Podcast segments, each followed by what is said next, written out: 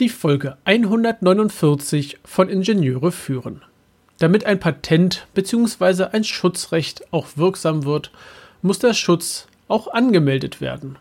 Diesen Prozess betrachten wir heute im Detail. Herzlich willkommen im Podcast Ingenieure führen, der Podcast für Führungskräfte in der Elektronikentwicklung. Wir sprechen über Führung von Ingenieuren, über die verschiedenen Schnittstellen zu anderen Fachabteilungen und vielen weiteren Themen direkt aus der Praxis. Mein Name ist David Kirchner, ich bin Führungskraft in einem mittelständischen Unternehmen und als Zeitpreneur freiberuflicher Spezialist für die FMEDA-Methode, für Design-Reviews und für FPGA-Entwicklung. Jetzt kennen wir die Idee hinter den Patenten oder auch den Gebrauchsmustern. Wir wissen auch im Groben, wie ein so passendes Dokument erstellt wird, wie die Unterlagen erstellt werden und wie, das, wie diese Unterlage aufgebaut sein muss, damit ein Patentamt dem Ganzen auch folgen möchte. Nun sollen wir ein Patent oder auch ein Gebrauchsmuster anmelden. Und hier in Deutschland geschieht das beim deutschen Patent- und Markenamt. Es gibt auch andere Ämter in anderen Ländern und äh, ich gehe davon aus, dass die Ablauf, Abläufe dort ähnlich sein werden. Ich beschreibe also hier den Ablauf, wie er hier bei uns in Deutschland beim deutschen Patent- und Markenamt sein soll, Schrägstrich sein wird. Und es geht los indem ich mein Patent anmelde. Oder auch mein Gebrauchsmuster. Allerdings, ich beziehe mich jetzt mal hier auf die Patente, weil das ein Tick komplexer ist als Gebrauchsmuster. Also nicht wundern, wenn ich die ganze Zeit von Patenten regle, äh, regle, rede. Ähm, Gebrauchsmuster sind natürlich auch involviert hier, auch wenn es hier bestimmt ein paar Vereinfachungen, ein paar Abkürzungen gibt. Also es geht los mit der Anmeldung und dem Einreichen der Patentunterlagen sowie der Überweisung der Anmeldegebühr. Ja, es kostet Geld. Ich glaube, es hat keiner vermutet, dass das Ganze kostenfrei ist. Aber erst wenn tatsächlich die Patentunterlagen eingereicht sind und das Geld überwiesen wurde, dann sichere ich mir den Zeitpunkt für die Anmeldung. Und nun wird vorgeprüft. Die Anmeldung wird vorgeprüft und zwar werden die Unterlagen geprüft auf die Einhaltung ähm, der der, der Formvorschriften, ob das alles soweit korrekt ist. Es wird analysiert, ob es ganz offensichtliche Patentierungshinweise gibt, also ob solche vorliegen. Und ähm, die Erfindung wird nach ihrem sachlichen Gehalt eingeordnet. Es gibt hier ein international geltendes, sehr fein unterteiltes Klassifikationsschema, das sich dann nennt International, ah nee, internationale, Entschuldigung, auf Deutsche geschrieben, Internationale Patentklassifikation IPC. Das heißt, hier wird schon mal eine Unterteilung gemacht anhand der vorliegenden Unterlagen.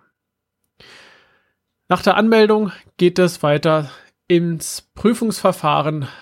Der Patentprüfer, die Patentprüferin prüfen die Erfindung nach den Kriterien Neuheit, erfinderische Tätigkeit, gewerbliche Anfindbarkeit und wenn es sich um eine technische Erfindung handelt, muss diese auch ausführbar offenbart werden. Kurzum, es geht um die Vorprüfung der Anmeldung. Das eigentliche Prüfungsverfahren schließt sich dann an, nachdem man das Ganze angemeldet hat.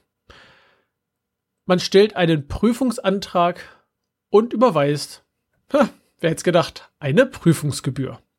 Und nun arbeitet das Patentamt los. Die Patentprüfung startet. Jetzt könnte man denken, ich habe doch mein Patent angemeldet. Ja, das ist korrekt. Und das kann man schon zu einem sehr, sehr frühen Zeitpunkt machen.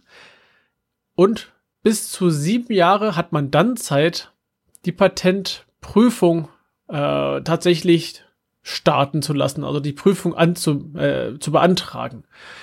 Ich habe also eine zeitliche einen zeitlichen Versatz zwischen der Anmeldung, die sehr schnell passieren kann, wer also eine Idee sehr schnell sichern möchte, und dem eigentlichen Prüfungsantrag. Und in diesem Zeitraum kann ich auch noch an meinen Unterlagen weiterarbeiten, meine Unterlagen weiter verbessern, daran feilen. Ich kann vor, bevor ich ein Prüfungsverfahren starte, auch einen Rechercheantrag beim Patentamt stellen.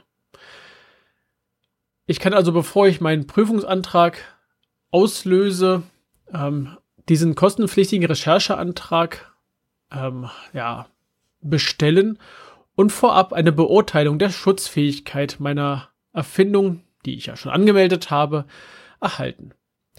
Das Ganze wird dann in einem ausführlichen Recherchebericht äh, begründet, ob es so ist oder nicht so ist. Und es gibt halt dann lauter Dokumente, die die Prüfung der Patentfähigkeit, also die für die Prüfung der Patentfähigkeit später relevant sein können. Also sozusagen eine Unterstützung, ein Teil der Arbeit ist damit dann schon getan. Und ähm, ich kann in dem Moment auch noch merken, hups, ich sollte vielleicht meine Patentunterlagen noch ein wenig schärfen, fokussieren, eventuell noch irgendwelche Unterpunkte einfügen. Nachdem ein Patent geprüft wurde, ähm, wird das Patent, nein, nachdem es angemeldet wurde, wird es für die nächsten 18 Monate lang geheim gehalten. Also die Anmeldung an sich wird geheim gehalten, natürlich alles dahinter auch. 18 Monate lang. Anschließend wird es offengelegt. Das heißt, es wird veröffentlicht in verschiedenen Plattformen, unter anderem im Internet. Und die Öffentlichkeit kann sich in diesem Moment über den Antrag, über die Anmeldung und damit den Stand der Technik informieren. Diese anderthalb Jahre, diese 18 Monate sollen der Erfinderin, dem Erfinder die Möglichkeit geben, die Anmeldung ja, fortzuführen, weiter zu verfolgen, die, den Prüfungsantrag zu stellen. Und hier ist es entscheidend dabei, die Offenlegungsschrift erscheint unabhängig davon, ob ein Antrag gestellt wurde oder nicht. Natürlich kann in diesen 18 Monaten auch rauskommen, vielleicht war das doch keine gute Idee, dieses Patent anzumelden. Dann kann äh, der Anmelder, die Anmelderin das Patent auch wieder zurückziehen und niemand wird davon erfahren, solange es innerhalb dieser 18 Monate stattfindet. Nachdem das Patent geprüft wurde, wir haben ja den Auftrag gegeben an das Patentamt hier, meine Unterlagen, prüf bitte, dann gibt es einen Prüfungsbescheid. Und in dem, in diesem Zusammenhang gibt es den Patentprüfer, die Patentprüferin, die ermitteln, ob denn diese Erfindung einen relevanten Stand der Technik hat und überprüft natürlich auch, ob vor diesem Hintergrund ein Patent erteilt werden kann.